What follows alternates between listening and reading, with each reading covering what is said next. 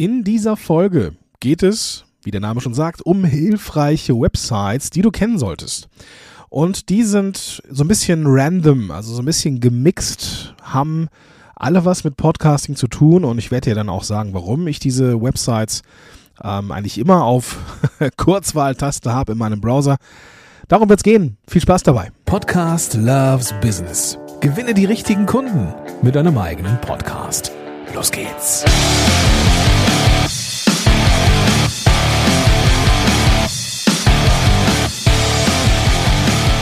Hi, schön, dass du da bist zu einer neuen Folge von Podcast Loves Business. Mein Name ist Gordon Schönwelder und ich bin dein Podcast Coach, wenn es darum geht, einen Podcast zu starten, der die richtigen Leute in deine Reichweite holt, die richtigen Leute zu Kundinnen und Kunden macht und so der Podcast ein wichtiger Teil deines Marketing Instrumentariums ist. Ja, ja. Wie schon gesagt, geht es hier um sieben Websites, die du kennen solltest. Und ich habe mich, ich habe es mir heute, gebe ich ganz ehrlich zu, ein bisschen, ähm, ein bisschen leicht gemacht, denn ich habe mir gedacht, komm, ich habe einen Blogbeitrag geschrieben, genau zu dem Thema. Und ähm, den möchte ich einfach mal vertonen, ähm, quasi so als Best Practice, wie man eben Content Recycling machen kann. Warum ich es mir einfach gemacht habe, die Antwort ist einfach. Ähm, ich bin mal wieder krank. Also diesmal ähm, so richtig, nämlich mit Corona. Also nicht so richtig. Vor ein paar Wochen hatte ich irgendwie eine Grippe. Und naja, jetzt ist es Corona. Einmal alles. Keine Ahnung, warum das so ist. Schlussendlich mussten, musste ich, mussten wir erstmal wieder fit werden. Auf dem Wege der Besserung sind wir. Ähm, ich merke, dass ich immer noch matschig bin und, und äh, ja, die Konzentration auch nicht so ganz auf Höhe ist, ein bisschen verschnupft, aber ich dachte mir, komm, diese Woche soll es auch eine Folge geben und wenn du so tickst wie ich und auch sagst, nee, ich lese nicht so gerne Blogbeiträge, ich höre lieber, dann ist diese Folge natürlich auch etwas für dich. Lass uns loslegen mit der ersten Website, die ich dir ans Herz legen möchte, nämlich auf Phonic.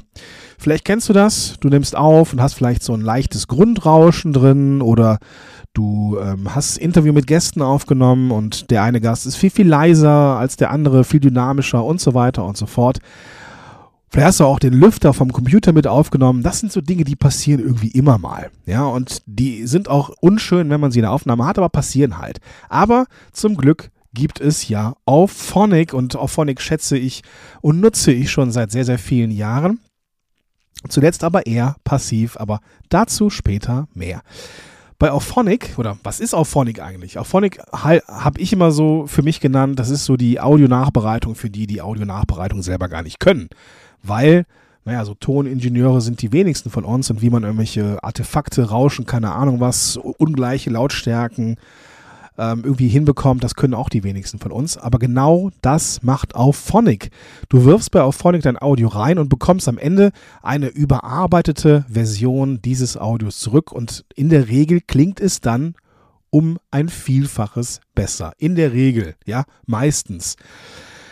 Kann auch mal sein, je nachdem, was du für eine Aufnahme hast, dass die danach vielleicht ein bisschen schlechter klingt. Das ist mir in all den Jahren, glaube ich, habe ich das einmal gesehen aber ähm, in der Regel klingt es danach viel, viel besser, viel klarer, viel prägnanter, ausgeglichener und naja, das ist auf jeden Fall eine gute Sache, ein gutes Tool, was du dir auf jeden Fall mal anschauen solltest.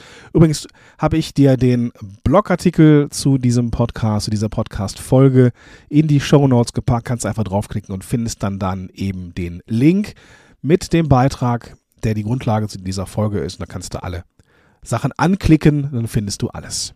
Also, Auphonic, super Sache. Preismodell ist, wie ich finde, sehr, sehr fair. Ja, du hast zwei Stunden Soundbearbeitung im Monat kostenfrei. Und naja, wenn man wöchentlich rausgeht und so eine Folge 20 Minuten ist, da kommt man damit hin. Ja, wenn man mal drüber ist, muss man nicht zwangsläufig zu einem Abo-Modell wechseln. Man kann auch Stundenpakete dazu buchen. Äh, letzteres habe ich immer wieder gemacht, wenn ich merke, ich komme damit nicht aus oder wenn ich Kundenprojekte hatte oder sowas, habe ich mir dann entsprechend Stundenpakete hinzugebucht, musste dann kein Abo-Modell nehmen. Finde ich super.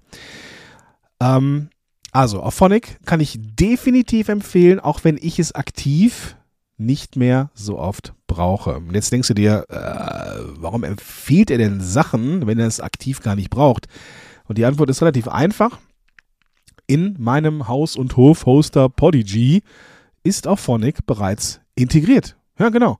Das heißt, da muss man sich gar keine Sorgen mehr machen. Du lädst einfach die Episode bei Podigy hoch und zack wird das Ganze dann entsprechend kodiert und bearbeitet, verfügbar ab dem mittleren Paket und wie ich finde, eine richtig, richtig geile Sache. Website Nummer zwei, freedom.to. Ähm, kennst du vielleicht, ja, du willst eine Podcast-Folge aufnehmen, planen, erstellen oder keine Ahnung, irgendwas anderes machen, bist aber innerlich und äußerlich abgelenkt. Ja, innerlich gut kann passieren wegen irgendwas, da habe ich jetzt auch keine Lösung für, aber für äußere Reize, gerade was so Social Media und so weiter angeht, gibt es eine wunderbare Sache, nämlich freedom.to. Mit freedom.to kannst du bestimmte Websites, Apps und so weiter auf eine sogenannte Blockierliste äh, setzen und definierst innerhalb von freedom.to, wann du diese Websites besuchen darfst und wann nicht. Ja? Und wenn du dann so eine Session startest und auf, weiß ich nicht, NTV oder Spiegel.de gehen möchtest oder Facebook, dann ist es dir nicht möglich. Ja, klingt jetzt so nach dem finalen Rettungsschuss unter den, ähm, ja, gegen Ablenkungen. Und das Ding ist, vielleicht bist du da einfach ähm, wesentlich, wie soll es sagen, wesentlich strukturierter als ich es bin. Ähm, manchmal habe ich so meine Schwierigkeiten und kriege mich schwer von diesen ganzen Nachrichtenseiten weg. Und ich bin ja eher so ein News-Junkie und wenn es irgendetwas gibt auf dieser Welt, ähm, was eine gewisse Dynamik hat, dann schaue ich sehr, sehr oft in NTV. Ähm, habe schon die App nicht auf dem Smartphone, ich gehe dann immer über den Browser da rein. Ähm, schlussendlich ist es aktuell ja so, dass wir diesen Angriffskrieg von der russischen Föderation auf die Ukraine erleben.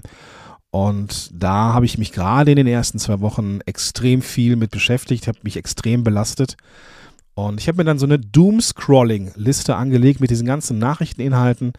Und ich habe mir dann gesagt, okay, komm, es gibt zwei Slots am Tag um 12 und um 6.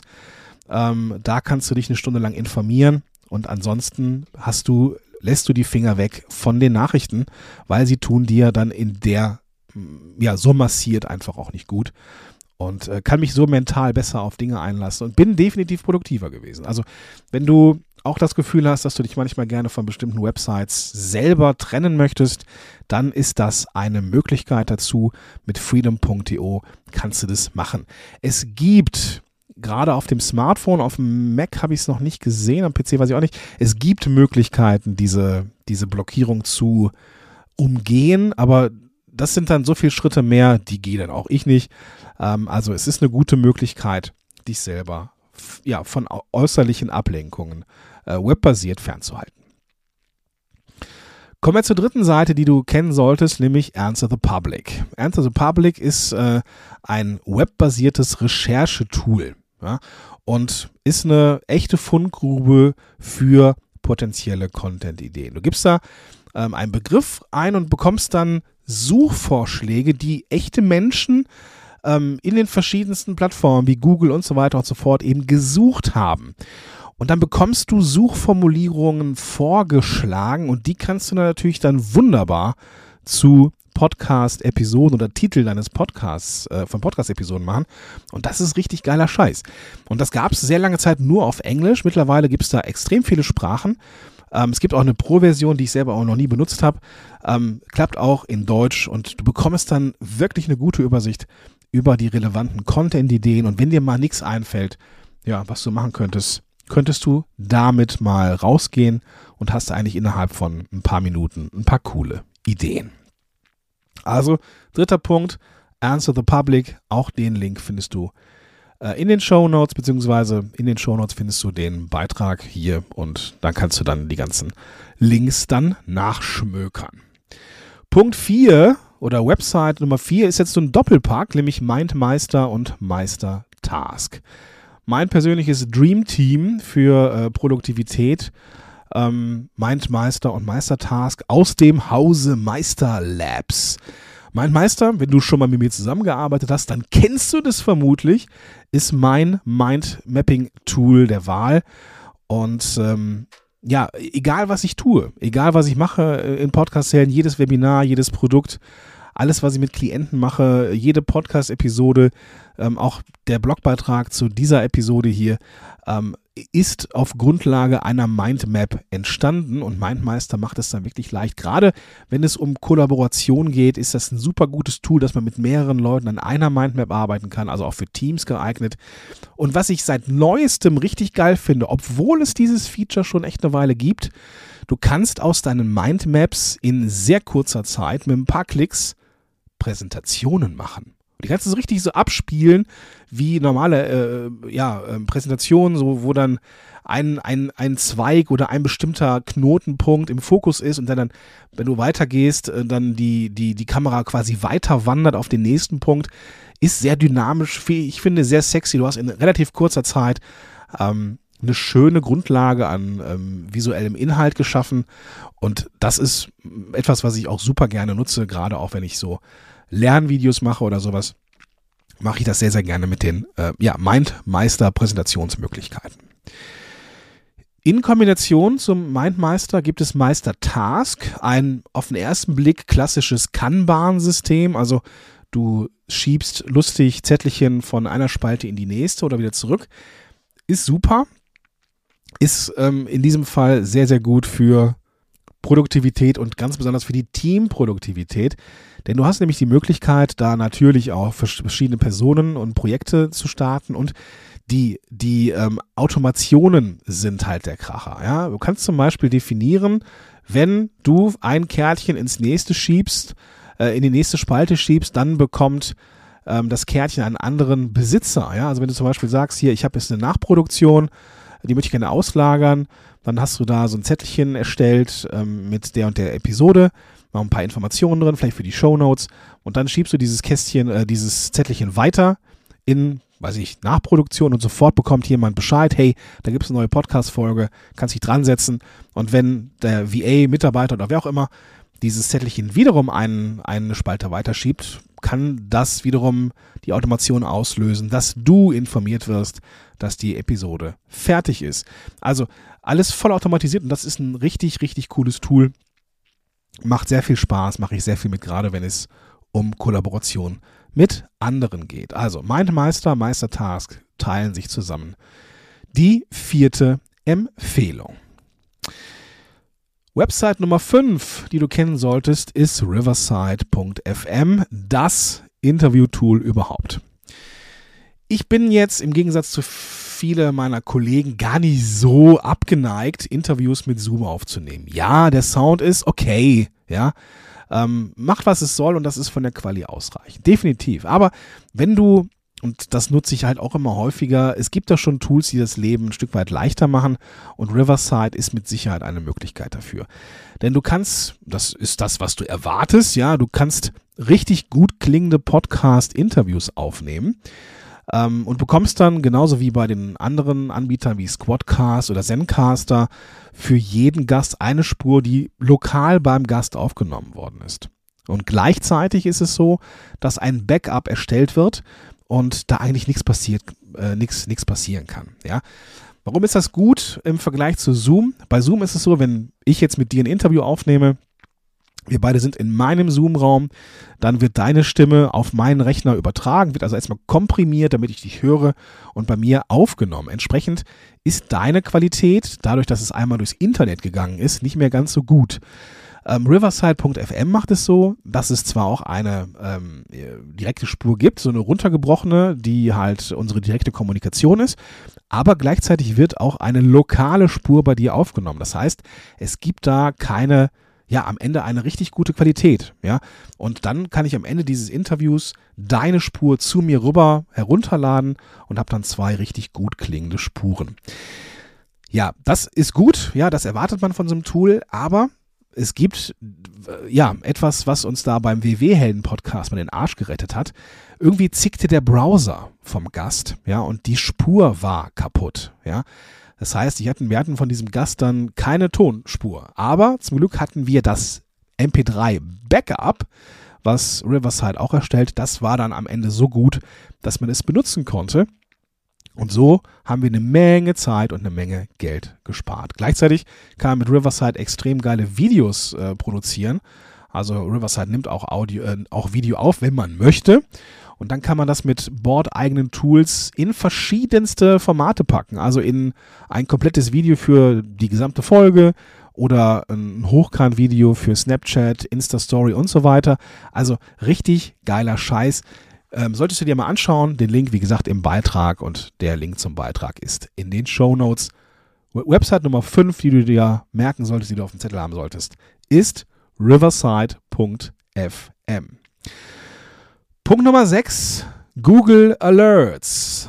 Wenn du also immer auf dem neuesten Stand sein möchtest, was ich dir als Expertin oder Experte schon rate, dann ist Google Alerts etwas, was du kennen solltest. Vielleicht gibt es Produktentwicklung in deiner Branche oder News und dann willst du auf dem neuesten Stand sein. Und dann kannst du dir sogenannte Google Alerts einrichten. Wenn du, da kannst du ja bestimmte Schlagworte ähm, ähm, definieren und sobald es einen neuen Beitrag, einen neuen Blogpost oder News zu einem bestimmten Thema gibt, bekommst du dann ja einen Link dazu oder eine, eine, einen Hinweis dazu, dass es zu dem Thema etwas gibt. Ähm, ich habe zum Beispiel Google Alerts für Podcast, Post, Podcasting und Podcasts eingestellt und bekomme dann einmal pro Woche ähm, ja, Neuigkeiten, News, neue Artikel. Ne? Vieles davon ist ja überflüssig, brauche ich nicht, aber da ist auch mal so ein Nugget dabei und äh, dafür lohnt es sich auf jeden Fall und so kann man eben wissensseitig ganz vorne sein. Äh, du kannst, und das würde ich dir empfehlen, äh, das so einstellen, dass du jeden Tag eine Zusammenfassung bekommst oder einmal pro Woche. Ähm, täglich geht auch. Ist mir dann doch etwas zu viel gewesen. Ich mache das am Ende nur noch so einmal pro Woche. Also Google Alerts für die Dinge, für die du ja weiter auf dem neuesten Stand bleiben möchtest. Punkt Nummer 7 und damit der letzte Punkt für heute ist Sistrix. Sistrix ist eigentlich ein reines SEO-Tool.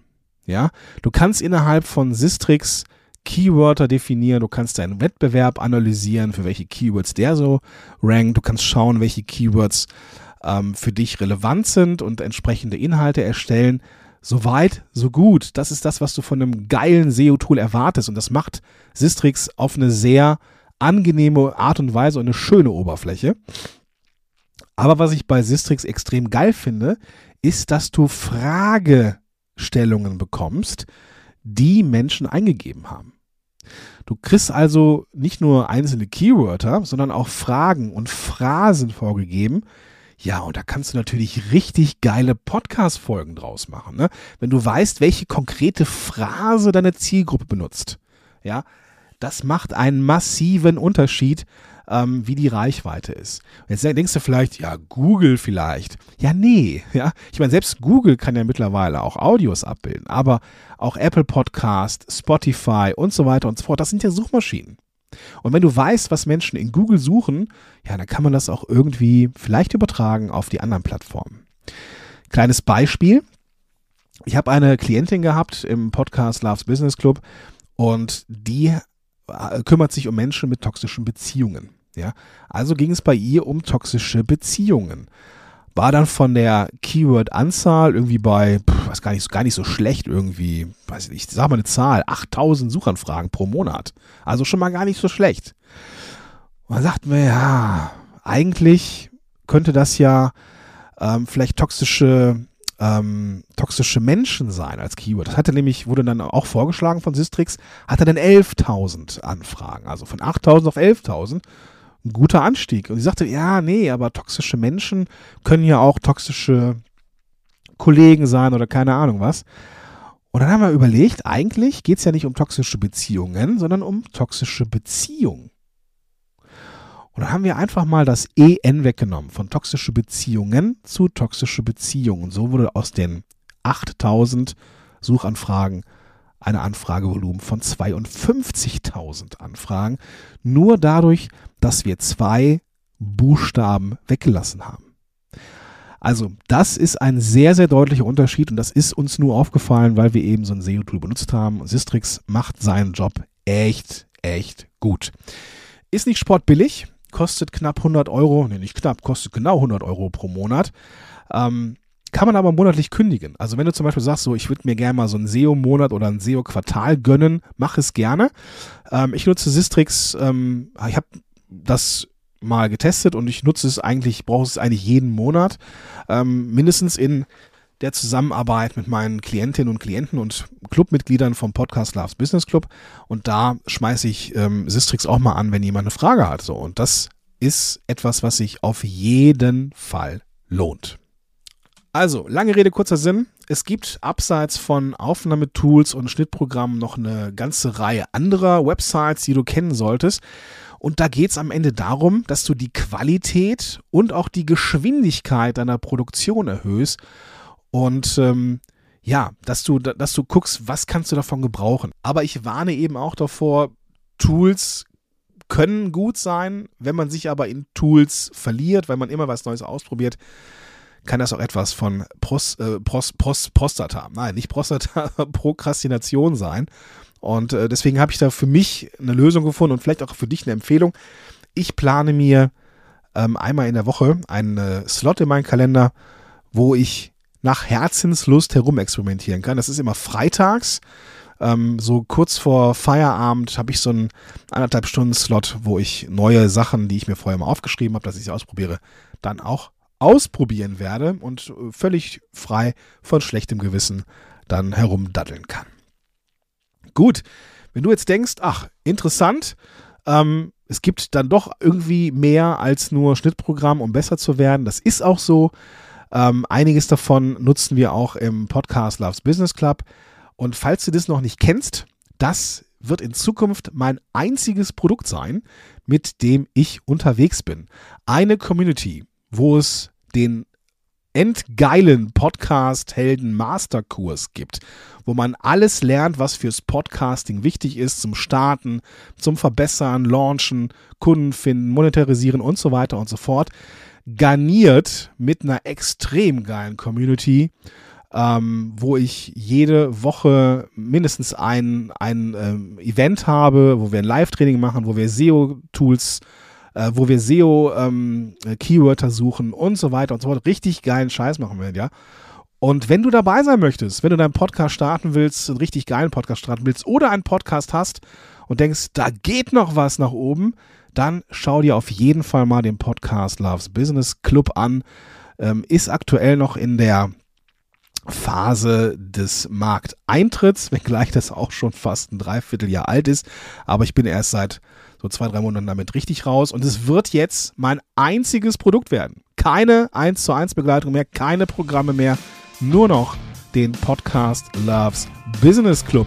Wenn du also dabei sein willst, check das auf jeden Fall aus. Der Link ist auch in den Show Notes und ich freue mich jetzt auf die nächste Folge mit dir, weil ich glaube, das müsste die 300. sein. In diesem Sinne, bis dahin, dein Gordon Schönmelder.